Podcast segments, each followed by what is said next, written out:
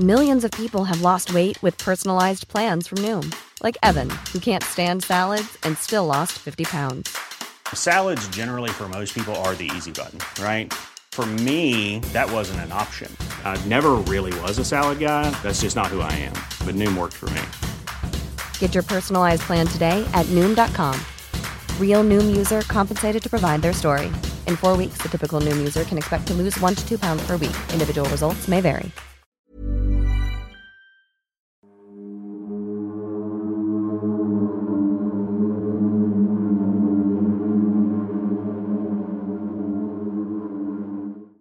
Muy buenas noches, estimados antisuscriptores. Les saludo a su amigo y anfitrión, el doctor Miguel Padilla. Aunque por supuesto me pueden llamar simplemente Miguel, eso es lo de menos. Estoy en compañía de Sergio Bocanegra, nuestro querido editor, en un episodio más del Anti Podcast. Y al más allá de este micrófono, la doctora Cass Otamendi. ¿Cómo estás, querida Cass? Hola, Miguel, estoy muy bien. Hola, queridos antisuscriptores. Pues pasando la Semana Santa, literalmente estamos grabando este episodio en Semana Santa y. Ay, pues lo vivimos de una manera muy distinta a todas las personas y me llama mucho la atención cómo lo estarán pasando en otros países. Sería bonito Ah, que sí, sí. nos pudieran compartir sus experiencias. Aquí en México, por ejemplo, creo que es todo un tema porque lo, lo viven los- las personas católicas muy fuerte. Con mucha pasión. Sí, literalmente. Por ejemplo, en Tasco de Alarcón Guerrero es toda una tradición el ir a ver este espectáculo, este Via Crucis, donde muchas personas se suman y van, por ejemplo, caminando con las rodillas, cuclillas, con, en las calles empedradas. O sea, cuando O ya sea, raspándose las rodillas. Sí, man. sí, Wow. sí, o sea, llegan con las rodillas destrozadas. Muchos otros, les vamos a poner imágenes por aquí, van con eh, cargando un, una, un haz de espinas que les va cortando toda la espalda. Otros se van dando latigazos como a manera de penitencia, digamos. Bueno, pero otras personas como yo, por ejemplo, lo vivimos desde la, desde la parte gastronómica, ¿no? Aquí me gustaría preguntar, ¿qué prefieren, torrejas o capirotada? Fíjate que yo lo vivo un poco también más light. La verdad es que esa parte del sufrimiento nunca me encantó de, la religión. Pero yo lo que hago desde niño es ver las películas de Canal 5 que se agarran desde la anunciación de María y demás, la, la venida de, de Jesucristo, hasta Ben Hur. Es como todo un maratón de toda la semana y siempre tuve esa tradición desde niño y según yo hasta como que se sentía una vibra distinta, sobre todo el viernes a las 3 de la tarde porque supuestamente es la época en la que se celebra o se recuerda la crucifixión de Cristo, que es un tema muy controversial y nos han pedido muchísimo un episodio de la vida y sobre todo de las pruebas eh, reales de, de lo que tenemos comprobado de la existencia de Jesucristo, porque es muy interesante. Hay gente que piensa que Cristo no fue real, o sea, que dicen, ah, eh, es de creencia, y no, Jesús sí fue real como un personaje, o sea, sí tenemos evidencia, por supuesto. Ya todo lo que se le atribuye después y demás, ahora sí que los milagritos que se le acumulan, pues no tienen muchos evidencia, por supuesto, pero es muy interesante cómo sí fue real y cómo hay cosas paranormales dentro de la propia vida de Jesús, muy, muy interesantes. Pero también, Cass, a mí me llama la atención en este ejercicio de, de ver las películas, que te digo que a mí me gusta, la verdad, es parte de, de lo que hacemos en casa, como los personajes de desde María, Jesús, José, hasta Ben Hur, como te decía, todos son rubios, de ojos azules, piel clarísima, y realmente por la época y la zona geográfica No puede ser. no puede ser. No se veían así. O sea, esta imagen que tenemos de Jesús, rubio, te digo, de ojos azules, muy renacentista, pues para nada. Se han hecho reconstrucciones a partir de, del manto sagrado, que es este manto que le ponen a, a Jesús en su rostro, y a partir también de la zona geográfica, rec- reconstrucción antropológica. Más bien era un hombre de piel oscura, ojos oscuros, cabello crespo, nariz ancha. Ojalá que si encontramos acá la reconstrucción se las podamos poner. y, y mucha gente se ofende, ¿eh? Dice, no, ¿cómo crees? Jesús no era así, Jesús era bello. Y dices, wow, creo que hemos cambiado eh, y, y le hemos puesto otro significado a la belleza. Y, y qué triste, porque quizá me salga un poco del tema, pero pienso que lo que más trasciende de Jesús es su enseñanza. no como se veía físicamente, ¿no? Juzgarlo por eso me parece que no, no hemos entendido nada, muy, muy banal. Pues fíjate que hablando de esto, una inteligencia artificial, que bueno, es un sistema que recrea eh, paisajes, personas, etcétera, también hace una eh, imagen de cómo se vería Jesús con base a su zona de origen. Y es justamente como tú lo comentas, por supuesto, un hombre moreno, con ojos oscuros. Sí, la que me encantó fue de María, que la ponen igual, morena, típico, pero con, una especie de, de tatuajes tribales que se hacían, digamos, de forma temporal muchas veces, pero por la zona se utilizaba muchísimo, en la zona donde era María y en la época donde vivió María. Y, tenía también, por ejemplo, perforaciones en la nariz. Y cuando la gente ve eso, no, pues si María no era una chola, ¿no? ¿Cómo es posible una delincuente? Y la ponen así. Y pues te digo, me parece curioso como hemos eh, separado tanto de, ah, no, tiene piercings, es pecaminoso, ¿no? Estamos hablando de María. Pero pues eso para mí es un poco intrascendente realmente. Si les interesa que desarrollemos un poquito más estos temas de vida y obra de Jesús, porque realmente es muy interesante, ¿eh? es muy, muy, muy interesante. Encantados nosotros, déjenos en los comentarios. Y Cas, me gustaría por supuesto anunciarles que este episodio del Antipodcast tiene la llave para la antibiblioteca y es que tenemos la segunda lectura de la antibiblioteca, el círculo secreto de lectura del antipodcast. Les vamos a dejar en el primer comentario de este video el acceso a este libro. Como ven en el título de este episodio, son los peores experimentos que se han hecho a través de la historia. Este círculo secreto solamente estará disponible para los miembros del canal. No importa si son miembros fantasma, calabaza, caldero o escoba de bruja, ustedes pueden tener acceso a esta lectura que de verdad no se la pueden perder, Cas. Nos encantó este libro y además se relaciona muchísimo con el episodio que vamos a platicar el día de hoy. Y eso me lleva a darle las gracias a los miembros del canal que esta semana se tomaron la molestia de dejarnos un comentario, así que vamos a iniciar. Victoria de la Cruz es miembro fantasma y nos dice, me encantó, cada vez que los escucho me atrapan cada vez más, pero ¿por qué no salí en su video si soy miembro? Bueno, querida Victoria, ya está saliendo. Ah, y es que aparte YouTube tarda un poquito en avisarnos cuando ya son miembros, más o menos unos tres días. Entonces, por eso estamos un poquitito desfasados, pero ya Victoria, que eres miembro, tienes acceso también a la antibiblioteca, así que disfrútala un montón. Milena Solís es miembro fantasma y nos dice saludos desde Bélgica. Cintia Maldonado también es miembro fantasma. Saludos.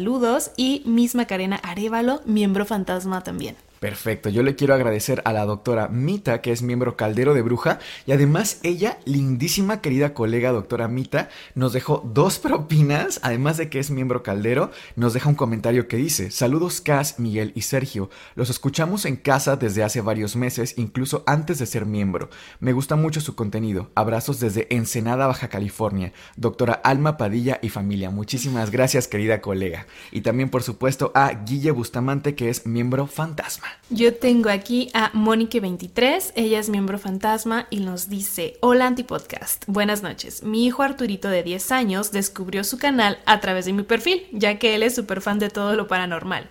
Me gustó cómo explican de manera científica y de manera paranormal cada caso que les manda nuestra pequeña aportación con cariño, Arturito y su mamá Mónica. También tenemos a Sandra de los Santos, quien es Caldero Mágico. Muchas gracias. Muchísimas gracias a todos los miembros. Nosotros somos Sergio, Cas y Miguel y este es un nuevo episodio del Anti Podcast. Y ustedes se preguntarán, ¿con qué historia vamos a comenzar esta noche? Pues bien, este episodio es la primera parte de dos entregas, de los peores experimentos que hemos cometido como humanidad a lo largo de la historia. Y es que, Cass, es muy importante aquí tomar en cuenta que estos dos episodios que esperamos les gusten muchísimo no serán relatos mitológicos que, que podamos sentir tan lejanos, sino que son relatos totalmente reales, historias fidedignas, que nos recuerdan que el mal existe, es real y siempre ha estado dentro de nosotros. Y me gustaría abrir este episodio con el caso de El Ángel de la Muerte. ¿Por qué? ¿Por qué elegimos este caso para abrir el programa? Porque es un caso que se relaciona ampliamente, profundamente con la lectura de la antibiblioteca. El libro, un poco aquí de contexto, nos habla sobre un superviviente de los campos de concentración. Un superviviente que además es psiquiátricas, o sea, una visión realmente muy, em, muy novedosa, vamos a llamarle, pero además con una perspectiva distinta que es como va pasando el prisionero judío a través de diferentes etapas, desde la captura, las primeras impresiones en el campo, incluso cuáles son los comportamientos psicológicos que va teniendo después de la liberación. Y es profundamente interesante. De verdad les invitamos a que incluso si no quieren unirse y que nosotros les hagamos lectura del libro, vayan y lean el libro, porque de verdad es maravilloso y les va a dejar un gran, gran aprendizaje. Este caso que les traemos para abrir el programa de hoy, como les comento, el ángel de la muerte, se llama así por una persona que si bien este título de el ángel de oscuro, el ángel de la muerte, es muy novelesco y además se, se le ha dado a muchos personajes a lo largo de la historia, para mí, sin lugar a dudas, Joseph Mengele se lleva el título por mucho. Vamos a dar un poco de contexto histórico. En situación de la Segunda Guerra Mundial, Adolfo Hitler tenía una guardia paramilitar, un equipo, digamos, que, cuidaba sus espaldas, pero también que tenía una especie de organización muy, muy estricta, la SS. Les voy a mostrar aquí en pantalla este símbolo que parece una doble S. Es el símbolo o la insignia de la Guardia Paramilitar, los Schutzstaffel. Les comento que Schutzstaffel tiene la traducción de escuadrón de protección y es justamente la guardia que servía eh, en la Segunda Guerra Mundial a Adolfo Hitler. Ahora, ¿por qué les decía que tiene una organización muy muy estricta? Porque tenían, digamos, divisiones. La división científica, la división de primera línea, los guardias, etc. Pero, específicamente hablando de la simbología, es muy interesante, porque no solamente funciona como la vamos a llamar abreviatura de Schutzstaffel, que es el escuadrón de protección, sino que además, y quizá les sea familiar esta simbología a muchos de ustedes, porque resulta que son runas. Es decir, vemos como acá diferentes elementos de la Segunda Guerra Mundial tienen un claro origen ocultista. En este caso son runas. Les comento que mucho antes de, este tiempo, más bien allá por finales de los 1800, había un personaje llamado Guido von List. Guido von List era un ocultista que creía muchísimo en la magia, específicamente en la magia de runas. Resulta que este sujeto se queda ciego por un periodo más o menos de 9-10 años y es en este tiempo en el que él tiene una revelación. En esta se le ofrece el conocimiento de las runas, específicamente las runas Armanen, que acá les muestro también en pantalla estas runas como están divididas en una especie de círculo y si ustedes se fijan cada runa pues es un símbolo distinto. Si nos concentramos en la número 11, acá se las vamos a señalar en pantalla, es idéntica a las de la SS. Este símbolo o esta runa se llama sigel, aunque tiene otros nombres, como por ejemplo Sowell, entre otros nombres, porque recordemos que el origen es mucho más antiguo que de allá de 1800. Este símbolo, sigel, tiene una mm, connotación o un significado de poder, de iluminación, de cumplir la misión. Y hace todo el sentido. El escuadrón paramilitar o el escuadrón de protección o la SS tiene la función de cumplir, de cumplir esa misión que le fue encomendada, sea cual sea. Como les decía, había divisiones. A ver, pero a mí también me gustaría aclarar que las runas como tal no tienen este origen ocultista, de hecho son básicamente letras, de hecho algunas sí tienen una similitud muy parecida a la del alfabeto este, que tenemos hoy en día. De hecho, estas runas forman parte de lenguas germánicas, son antiquísimas y no tuvieron este say origen ocultista desde el principio, sino que formaba simple y sencillamente parte del alfabeto de regiones escandinavas sobre todo, es decir, Noruega, Finlandia, todas estas zonas que son muy comunes como de vikingos, ¿sabes? Sí, es cierto, Cas, pero también es cierto que si bien tienen un origen vikingo, sí tienen un origen a lo mejor no ocultista, pero sí mágico, porque se piensa que su origen viene de Odín, dioses nórdicos, que dan el, la especie de el lenguaje para comunicarse no solamente a través de hombres, sino hombres y dioses. Y es que, por ejemplo, dato curioso, tenemos el símbolo de Bluetooth, eh, este que tenemos en los celulares y demás para conectar los audífonos, que parece una B, no es necesariamente por Bluetooth, sino que tiene una connotación mucho más interesante. Es una, una runa, digamos, mixta, una combinación de dos runas que hacen referencia al honor de un personaje de la época vikinga. Te estoy hablando de de mi, del 800 al 1050 después de Cristo, o sea, realmente muchísimos años atrás y que nos habla de un eh, rey vikingo que es Harold Blatant. Entonces son las iniciales de su nombre. Se combinan porque él logra, digamos, fusionar a dos pueblos de su época, de aquellos años, y bueno, de ahí tiene como este origen de dientes azules, Bluetooth y demás. Es muy, muy interesante, pero sí, como dices, todavía hoy en nuestros días persiste el uso de runas y en un contexto tecnológico, ¿no? Sí, de hecho viene de la palabra secreto, run. Y después, fíjate qué interesante, se empezaron a utilizar como a forma de tarot. O sea, ya ah, empezaban a ver como esta parte de el futuro y todo eso, ¿sabes? Que no sé qué opinen nuestros queridos antisuscriptores CAS, pero a mí me encantaría porque realmente es fascinante que les hiciéramos un episodio especial solamente de el misticismo, el ocultismo que hay en temas de la Segunda Guerra Mundial, porque hay muchísima información al respecto de fuentes muy pero muy interesantes. Pues si me permites revelar un secreto aquí en este episodio del Antipodcast, pero recientemente fue mi cumpleaños y Miguel me obsequió con mucho cariño un libro ah, que me gustó muchísimo que me gustaría darles un adelanto porque creo que podemos sacar un episodio increíble de este libro. Entonces, Sergio, ¿nos lo puedes pasar, por favor? Está en el último estante. Les comento de una vez que es un libro que pues viene todo explicado acerca del ocultismo, no solamente de Adolfo como tal, sino en general de todo su, su, ¿sabes? De hecho, este es el título, realmente la portada es bastante bella en ese sentido y es así. Adolf Hitler más allá de las sombras, el ocultismo, la magia, extraterrestres y rituales del Tercer Reich.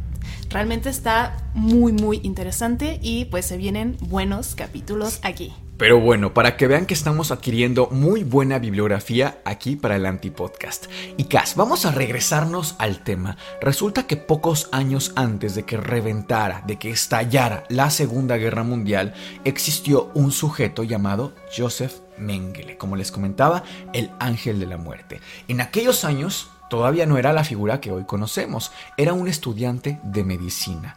Y es que todavía y hasta nuestros días, uno cuando va cursando su carrera universitaria puede hacer materias optativas o puede hacer investigaciones paralelas, ¿no? Por ejemplo, en nuestro caso lo que conocemos como el seminario de investigación, un espacio en el que podemos desarrollar investigaciones de corte científico a pesar de todavía estar siendo eh, estudiantes de ser universitarios todavía. Bueno, para Joseph Mengele su tema era clarísimo en estas investigaciones paralelas.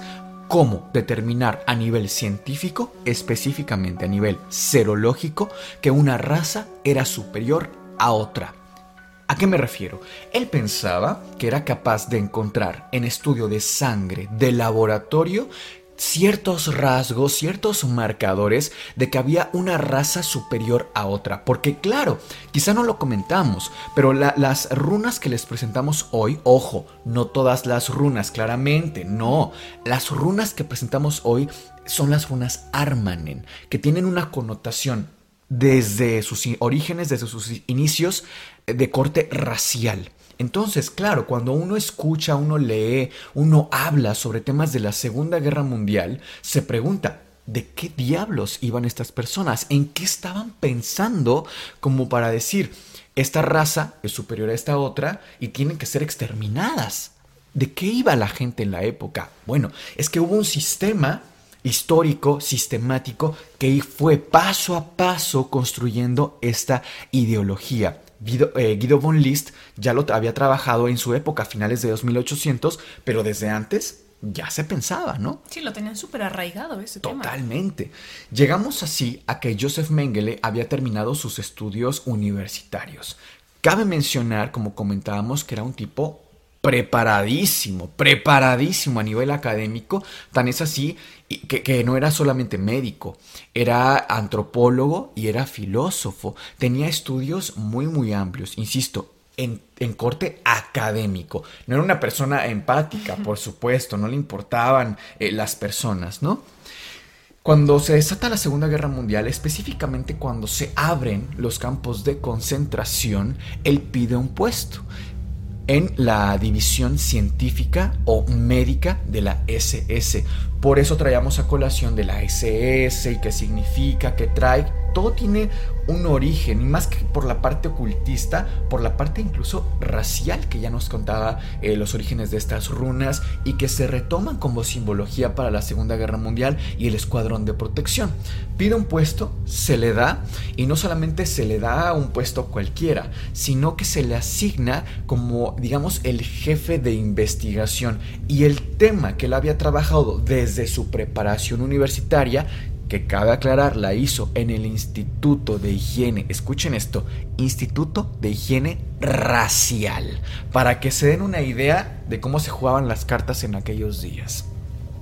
Ella había terminado sus estudios, como les comento, le dan el puesto y este puesto que le dan es de jefe de investigación para que cumpla y siga ejerciendo como médico, como investigador y que descubra para reforzar estas ideas de que había una raza superior a la otra. Y es que es aquí donde también vemos cómo se obsesionó con el tema del embarazo gemelar. Ustedes dirán, ¿y qué tiene que ver los gemelos en esta historia? Pues resulta que él pensaba que, claro, la raza aria es superior, tiene que gobernar el mundo, por lo tanto, si logramos que la raza aria se embarace de forma múltiple y además embarazos idénticos, es perfección duplicada o triplicada. Tenemos que hacerlo. Tomen ustedes además en cuenta que si tenemos una ideología, sea cual sea, y le reforzamos de diferentes aristas, esa ideología va a ser mucho más potente, va a atraer a mucha más gente. Como ejemplo, el episodio anterior que estábamos hablando de Juana de Arco. Juana de Arco fue utilizada, por supuesto, como una estrategia. Fuera santa, fuera bruja, lo que ustedes gusten y manden, fue usada como estrategia, fue usada como una especie de influencer medieval para atraer gente a la causa. Bueno, algo así sucedía con la ciencia en la Segunda Guerra Mundial, porque si tú justificabas científicamente que había una raza superior a la otra, ¿con qué cara me vas a refutar sí, esto? las de ganar. Por supuesto, la ciencia está hablando, pero desde acá también vemos cómo es que la ciencia no tiene una naturaleza, un origen eh, bueno, ¿no? Benévolo. No necesariamente. No necesariamente. La ciencia es, dirían los antiguos estoicos, un indiferente preferido, dispreferido. ¿Por qué? Porque puede ser la ciencia tan constructiva o tan destructiva como el usuario decida. Podemos ayudar a muchísimas personas o podemos construir una bomba atómica. Eso no depende de la ciencia, depende del científico, ¿verdad? Llegamos así a cuando ya está trabajando en la, en la SS, ya es, digamos, el jefe de la, de la investigación y de la división médica. ¿Y qué pasaba? Cuando llegaban los prisioneros de guerra, los judíos, a los campos de concentración, y acá les voy a recomendar que de verdad consuman el, libro de El hombre en busca de sentido de Frank, eh, perdón, de, de Víctor Frankl. Si no lo pueden conseguir, vayan a, ver el episodio de, la antibiblioteca porque trae acá un, un, espacio de darnos una visión mucho más rica de este tema. Y es que cuando llegan los prisioneros de guerra, los judíos, a los campos de concentración, los dividen en dos filas. Llegan uno primero y hay un, par de guardias de la SS, por supuesto, de la división distinta a la de Joseph Mengele, que deciden con el dedo derecha, izquierda. Pasa otro, te ven, te revisan, izquierda, derecha. Desde ahí ya estaban decidiendo si te vas a la izquierda, vas directamente a bañarte pues no te ibas a bañar. Entrabas a un espacio enorme con muchísimas personas que decía en alemán baño en la entrada. La gente entraba pues extrañada, ¿no? ¿Por qué nos van a bañar ahora? Bueno, quizás parte del protocolo. Las personas salían de ahí en calidad de humo realmente, porque eran las famosas cámaras de gas que se vieron muchísimas en Auschwitz, específicamente era de los campos de concentración que tenía más cámaras de gas en funcionamiento. Si ibas para el otro lado, ibas para trabajos forzados. Realmente no sabías cuál era el lado bueno, ¿no? Si que te exterminaran de forma inmediata y dejaras, digamos, de sufrir, o te pasaban a hacer trabajos forzados y a pasar todas y cada una de las peripecias y desgracias que pasaron los prisioneros de guerra. Y que no sabían cuándo iban a tener fin también. Totalmente.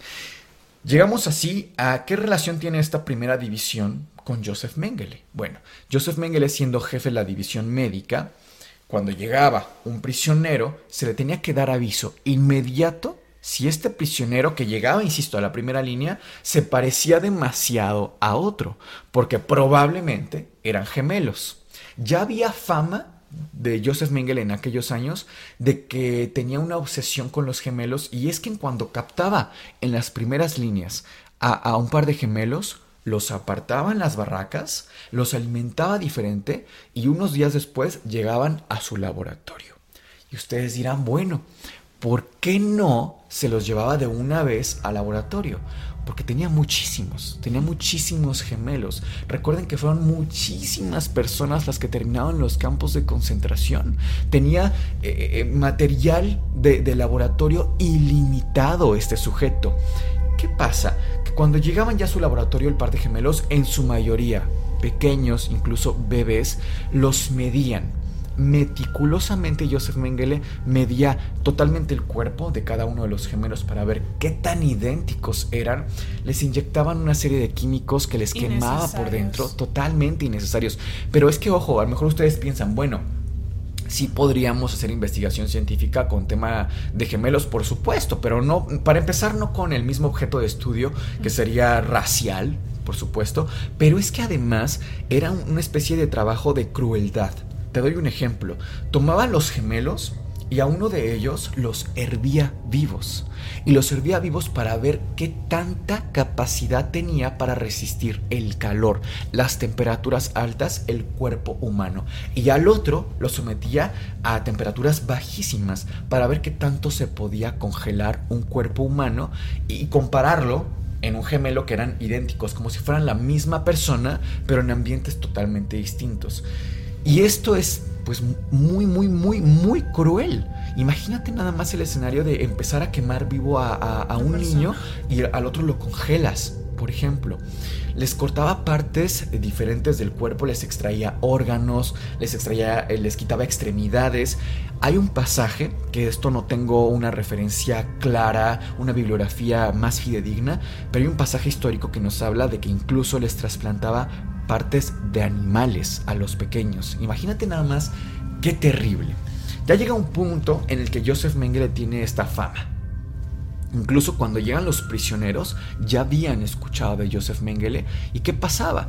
Que quitaba, no sé, por ejemplo, yo llegaba con mis dos hijos, que eran gemelos, llévate tú uno, que te atrapen allá a ti, y yo me llevo al otro para tratar de que nos capturen, pero a lo mejor en, campos de concentración separados, porque el, destino que iban a sufrir era muchísimo más terrible que el de terminar en la cámara de gas o terminar en trabajos forzados. O sea, realmente ya la cámara de gas era lo más amable que te podía pasar en la época. Y que cabe aclarar, por supuesto, que no usaba ningún tipo de anestesia. No era la finalidad que no sufrieran. Claro. Otro de los experimentos de los que se tiene constancia, que fue muy, muy atroz, es que a las mujeres les inyectaba cemento líquido. Ustedes se preguntarán, ¿con qué finalidad? Pues para que la raza no aria no se pudiera reproducir. O sea, una, una cosa terrible. Otro, también con gemelos, le llegan unos gemelos, niños, imagínate, 8 o 9 añitos, y dice, bueno, quiero hacer que sean gemelos siameses. Los cosió, porque ni siquiera le podemos decir suturar, o sea, es aberrante totalmente. Los cosió y los dejó quién sabe por cuánto tiempo, hasta que se dice que ellos gritaban y gritaban de dolor todo el tiempo. Por supuesto, fallecieron. Fue una cosa terrible entre muchas otras que hizo. Y ustedes se preguntarán, ¿hay algún registro, algún superviviente que fuera un gemelo de Mengele? Pues resulta que sí. Encontramos un par de ellos que hasta hace poco tiempo perdieron la vida, pero ya por otras causas muy muy distintas. Y hay una entrevista de la BBC es una cadena televisiva de la que ya hemos platicado aquí, si no me equivoco, en el caso de Infield, que tuvo mucha intervención en aquellos años, pero es una cadena muy seria, eh, por supuesto, y es que le, la entrevistan a Eva. Eva es una mujer que cuando era niña fue capturada eh, por parte del equipo de la SS y llevada con Mengele. Experimentó con ella, pero es superviviente. Vamos a dar lectura a las eh, declaraciones que ella hace para la BBC. Cabe mencionar por supuesto que esto es totalmente real. Un día en 1944, mi familia y yo fuimos arrestados y empacados en trenes de ganado, sin comida ni agua.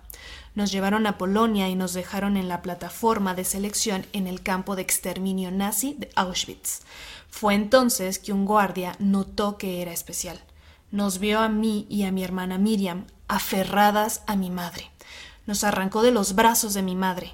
Recuerdo mirar a mi madre, no lo sabía en ese momento, pero nunca la volvería a ver. La primera noche fue aterradora.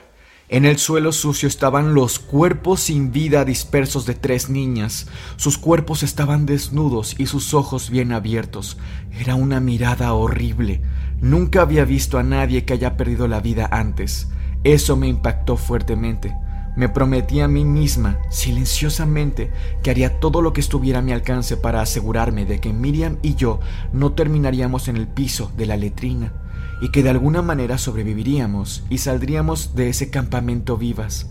Mengele había sido asistente de un conocido investigador que estudió gemelos en el Instituto de Biología de la Herencia e Higiene Racial de Frankfurt comenzó a trabajar en Auschwitz en mayo de 1943. Allí tenían un suministro ilimitado de gemelos para estudiar y no había problema si morían. Nos dejaban desnudas durante horas y medían cada parte de nuestros cuerpos. Era horrible y humillante, recuerda Eva. Tres veces a la semana nos llevaban al laboratorio de sangre y me ataban los dos brazos y me sacaban mucha sangre del brazo izquierdo, en ocasiones tanta que me desmayé. Querían saber cuánta sangre puede perder una persona y seguir viviendo. También nos ponían inyecciones, un mínimo de cinco en mi brazo derecho. Esas eran mortales. Un día después de que le aplicaran una inyección, Eva se enfermó gravemente. Lástima, es tan joven, solo le quedan dos semanas de vida, dijo Mengele. Yo sabía que tenía razón, pero me negué a morir. Si yo moría, a Miriam le habrían dado una inyección letal para que él pudiera abrir nuestros dos cuerpos y compararnos en autopsias. Durante las siguientes dos semanas estuve entre la vida y la muerte, y todo lo que recuerdo es que me arrastraba por el piso del cuartel porque ya no podía caminar y mientras me arrastraba, me desvanecía. Estaba entre consciente e inconsciente, pero todo el tiempo me decía a mí misma, debo sobrevivir, debo sobrevivir. Eva y su hermana sobrevivieron, y en 1945 fueron liberadas de Auschwitz. Nueve meses después, regresamos a casa, solo para descubrir que nadie más de nuestra familia sobrevivió. Solo encontramos tres imágenes arrugadas. Eso fue todo lo que nos quedó de mi familia. Eva se casó y comenzó una familia en Estados Unidos, pero la salud de su hermana sufrió como resultado de los experimentos nazis. En 1987 doné uno de mis riñones para salvarla, pero ella murió en 1993 y quedé devastada. Ella era la única de la familia que estaba viva, estaba enojada. A medida que pasaron los años, Eva trató de curarse de su pasado traumático. Dio el paso inusual de contactar a un médico nazi, Hans Munch. El 20 de agosto de 1993, cuando me dirigía a Alemania para encontrarme con un médico nazi, estaba increíblemente nerviosa y asustada. El doctor Munch en ese momento tenía 82 años. Me saludó con amabilidad, respeto y consideración. Me sorprendió que un nazi me tratara con respeto. Hans Munch había sido un bacteriólogo en Auschwitz, pero también tenía un trabajo secundario. Esperaba fuera de las cámaras de gas y cuando la gente moría, él firmaba un certificado de defunción, sin nombres, solo la cantidad de personas que habían sido asesinadas. Y él me dijo, ese es mi problema, es una pesadilla con la que vivo. Le pregunté si estaba dispuesto a acompañarme a Auschwitz y hacer la misma declaración que me hizo, y dijo que le encantaría. El doctor Munch volvió a visitar las cámaras de gas con Eva para firmar un documento confirmando que existían. Eva quería agradecerle. Yo sabía que darle las gracias a un nazi era una idea loca. Una sobreviviente de Auschwitz agradeciéndole a un nazi. La gente pensaría que me había vuelto loca. Traté de encontrar la forma de agradecerle y después de 10 meses una idea simple apareció en mi cabeza. ¿Qué tal una carta de perdón de mi parte, una sobreviviente de Auschwitz? Sabía que quería un regalo significativo para él, pero lo que descubrí fue que para mí fue una experiencia transformadora. Descubrí que tenía el poder de perdonar. Nadie podía darme ese poder, nadie podía quitarme ese poder. Para desafiarme, decidí que incluso podía perdonar a Mengele, la persona que me había hecho pasar por el infierno. Mengele había sido arrestado por el ejército estadounidense, pero fue liberado por una unidad que no sabía que su nombre figuraba en una lista de los principales criminales de guerra. Y como nos cuenta Eva, en aquellos días Mengele era una cabeza que tenía precio. Nada más y nada menos que 3.4 millones de dólares se ofrecían a quien diera con el paradero de Joseph Mengele. Y ustedes dirán, bueno, no es tanto. No, es que además recuerden que 3.4 millones de la época. ¿De cuántos años estamos hablando? Era una auténtica fortuna.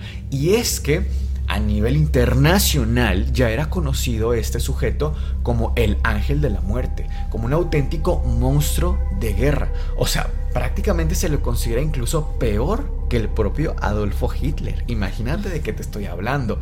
Porque Adolfo, claro, era una persona sumamente cruel, pero finalmente pocas cosas él llevó por su propia mano. Era como el cerebro y el, el rostro. ordenaba como tal. Claro, pero Joseph Mengele era quien hacía directamente todos estos experimentos. O sea, eran de su autoría. Ya tenía este precio su cabeza, él se entera y huye a Sudamérica, como muchos delincuentes. Y justo comentábamos con Dupont de Ligonnès, como probablemente, tal vez él también esté todavía hasta nuestros días aquí en, Latinoamérica. Huye en aquellos días Joseph Mengele a eh, Latinoamérica, específicamente empieza con Argentina, y después empieza a desplazar a la zona de Sao Paulo en Brasil. Y ya en, Brasil es cuando se asienta, pero empieza a desarrollar una paranoia terrible.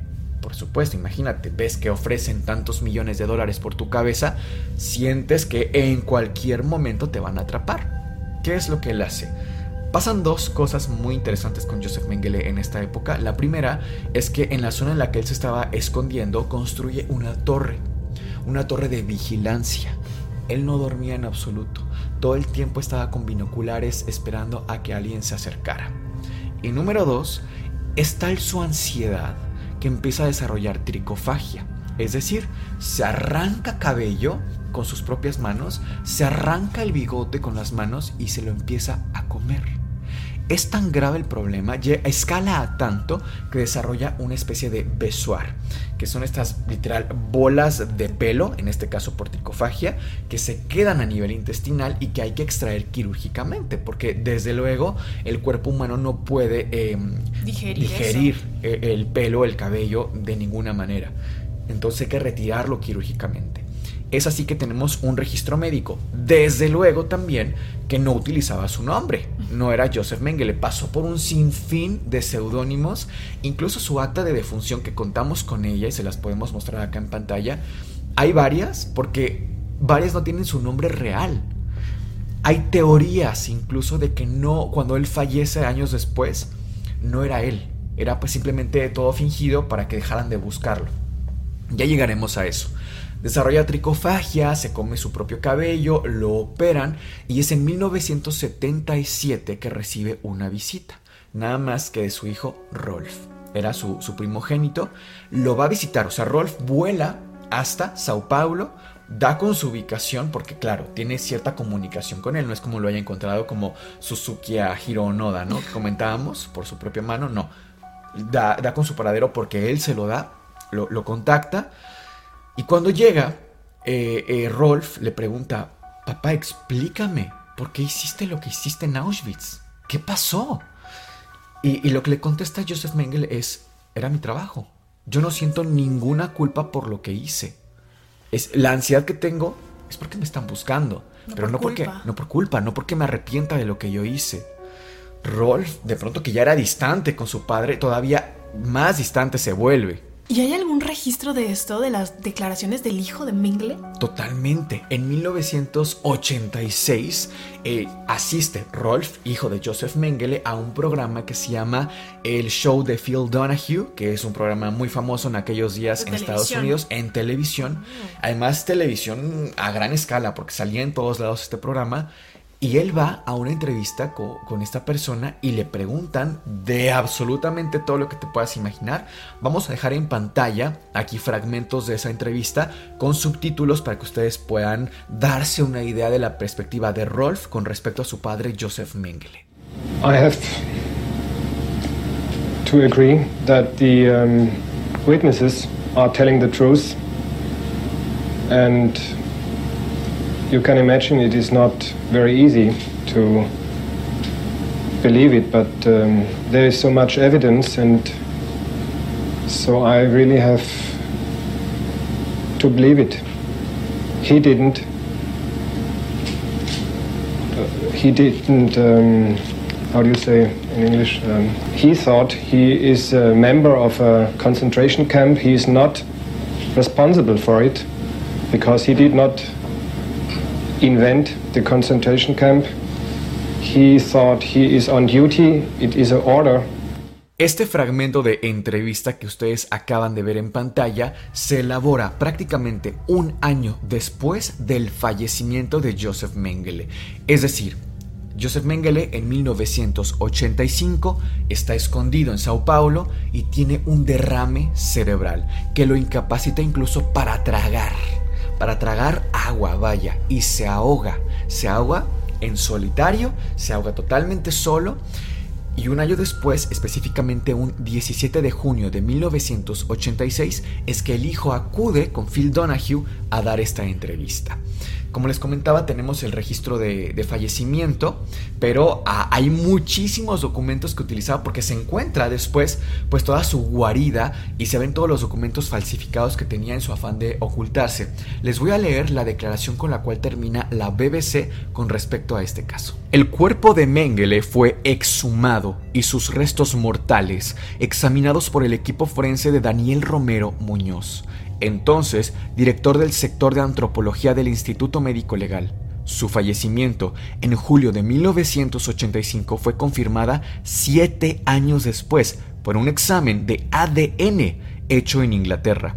Como el hijo nunca pidió el cuerpo del padre, su esqueleto es usado desde 2016 como material didáctico en clases de medicina forense de la universidad. Que a final de cuentas hay varias versiones del fallecimiento de este personaje. Sí, claro. Y se presta porque tenía múltiples identidades y estaba pues Huyendo de todos lados. Exacto. Esta versión comenta que él vivía muy cerca de la playa en Sao Paulo y que también había una pareja de Alemania que vivía ahí. Un día, por azares del destino, esta pareja se dirige al cementerio y ven a lo lejos un montículo de tierra. Se acercan, quitan un poco la tierra, las hojas, y se dan cuenta de que es la tumba de Joseph Mengele. Imagínate, o sea, fue casualidad. Eventualmente, pues dieron aviso a las autoridades y se descubrieron los restos de este personaje. Que detrás de cámaras Cas platicábamos de este personaje, Ella Lingens, un tema bastante interesante porque rescataste incluso un pequeño fragmento de una conversación entre Mengele Y Ella Lingens, ¿nos puedes platicar quién es ella? Sí, claro. Ella era una médica austriaca. Junto con su esposo ayudaron a muchos judíos a escapar, a que no fueran enviados a estos campos. Sí. Ella es traicionada y los por la Gestapo los atrapan y los llevan nada más y nada menos que a Auschwitz. De esto no se habla mucho, pero no nada más había población judía en estos campos. También había eh, personas afrodescendientes, gitanos y también personas de raza aria, pero que eran del bando contrario. Era el caso de esta mujer, de Lingens.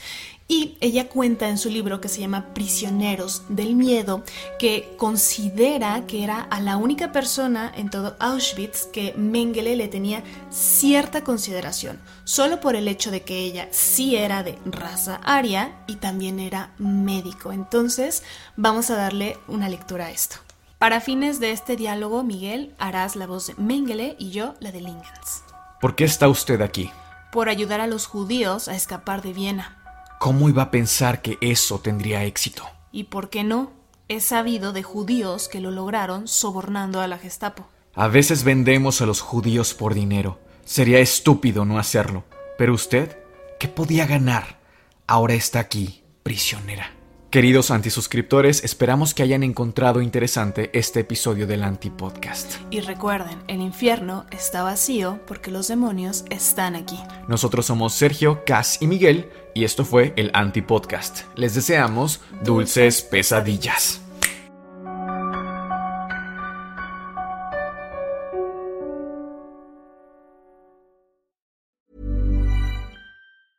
Even when we're on a budget, we still deserve nice things. Quince is a place to scoop up stunning high-end goods for 50 to 80% less than similar brands. They have buttery soft cashmere sweaters starting at $50, luxurious Italian leather bags, and so much more. Plus, Quince only works with factories that use safe, ethical, and responsible manufacturing. Get the high-end goods you'll love without the high price tag with Quince. Go to quince.com/style for free shipping and 365-day returns.